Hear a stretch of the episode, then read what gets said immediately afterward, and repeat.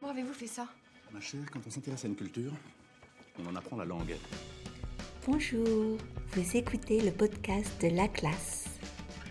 Le thème de la saison 3 est l'apprentissage du français. Épisode 3 Mes conseils pour améliorer votre français.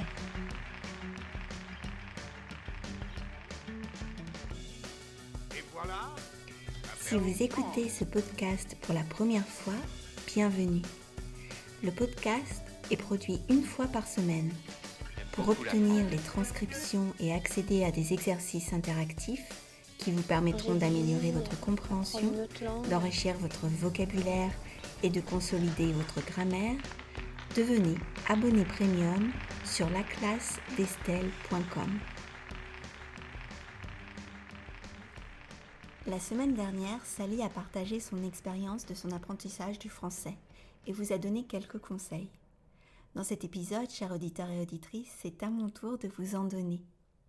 Premièrement, définissez votre objectif. Il est important de savoir pourquoi vous apprenez le français. Si vous le savez, vous serez motivé tout au long de votre apprentissage.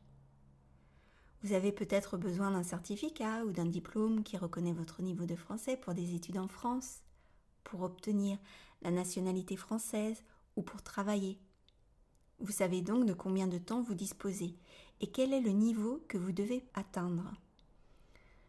Il vous reste donc plus qu'à planifier votre apprentissage.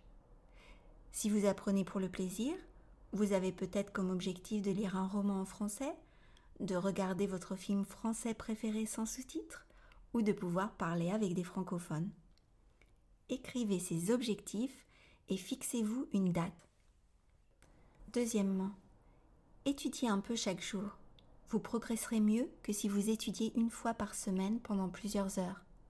Vous arriverez mieux à retenir le vocabulaire, les structures grammaticales et votre compréhension orale s'améliorera aussi. Troisièmement, apprendre le vocabulaire est important, mais faire des listes interminables dans un carnet est monotone et peu efficace. Trouvez des façons variées, ludiques et créatives pour mémoriser votre vocabulaire. Utilisez des post-it, écrivez vos propres phrases avec ces nouveaux mots et pratiquez-les avec des applications comme Quizlet. Quatrièmement, étudiez les règles de grammaire. La grammaire fait partie du processus de l'apprentissage d'une langue. Elle structure nos pensées. Il est essentiel de connaître les règles de grammaire dans notre langue maternelle et d'apprendre celles des langues étrangères bien sûr dans une approche communicative plutôt que traditionnelle. Sinon c'est monotone et décourageant. Certains points de grammaire sont très difficiles, certes. Cependant, c'est en forgeant qu'on devient forgeron. Il faut persévérer. Cinquièmement, faites des activités qui vous permettent de vous immerger dans les cultures francophones. On peut trouver par exemple des recettes sur Internet, notamment sur le site Marmiton. Non seulement vous pratiquez votre français, mais en plus, vous pouvez goûter des spécialités culinaires. Hmm. De nos jours, de nombreuses plateformes proposent des cours en ligne. Choisissez un thème qui vous intéresse et suivez un cours en ligne. Récemment, j'ai suivi un cours de dessin sur Domestica en espagnol et un cours de poésie en anglais sur Coursera. Les deux étaient de très bonne qualité. Vous pouvez faire la même chose en français. Sixièmement, parlez le français avec un prof, un ami ou avec quelqu'un qui veut faire un échange linguistique, chaque semaine. Petit à petit, vous aurez plus confiance en vous et vous arriverez à vous adresser à des inconnus sans avoir peur.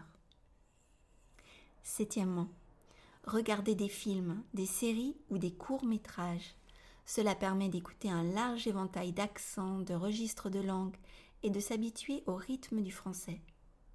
Cela donne aussi de nombreuses occasions de parler et de partager ses opinions sur les personnages et les intrigues avec des camarades de classe, des amis, des professeurs.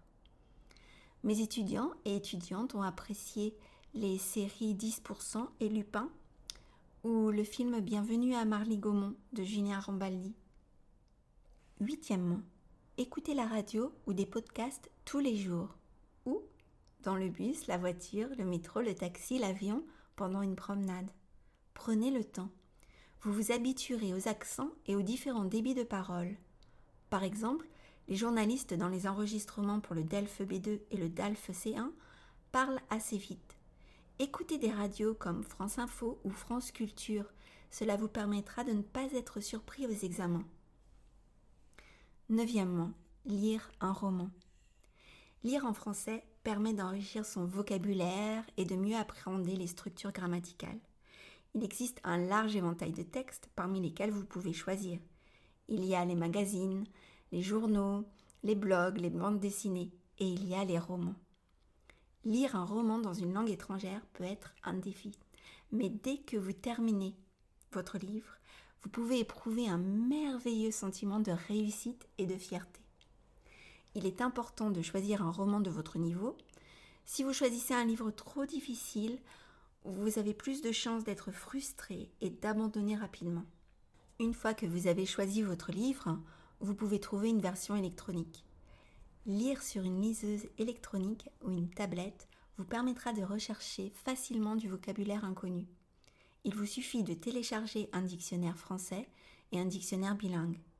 La recherche des mots devient plus rapide et vous êtes en mesure de les réviser à la fin de votre lecture.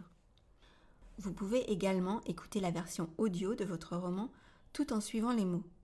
Cependant, je vous recommande de lire d'abord chaque chapitre car le rythme de lecture peut ajouter un défi supplémentaire. Pour les A1 et les A2, il y a des livres sympas dans la collection Monde en VF. Pour les B1, je conseille La petite fille de Monsieur Lynn de Philippe Claudel ou La grammaire est une chanson douce d'Éric Orsena. Pour les B2, La vie devant soi de Romain Gary ou Profession du père de Sorge Chalandon. Pour les C1, des classiques Madame Bovary de Flaubert ou Cyrano de Bergerac, mon livre préféré. Dixièmement, écrire un journal. C'est une excellente façon d'améliorer votre production écrite. Au fil des ans, vos compétences rédactionnelles en français s'amélioreront à mesure que votre vocabulaire et vos expressions s'enrichiront et que votre connaissance de la grammaire et de la ponctuation française se développera. Tenir un journal intime ou un journal de bord vous aidera à renforcer ces compétences plus rapidement. Il existe de nombreux journaux intimes qui vous permettront de vous amuser en écrivant. Ainsi, votre motivation ne s'estompera pas. Si vous souhaitez que votre écriture soit corrigée, demandez à un ami ou à votre professeur de français d'y jeter un coup d'œil. Mais n'oubliez pas que le fait de ne pas montrer votre écriture ne vous empêchera pas de progresser.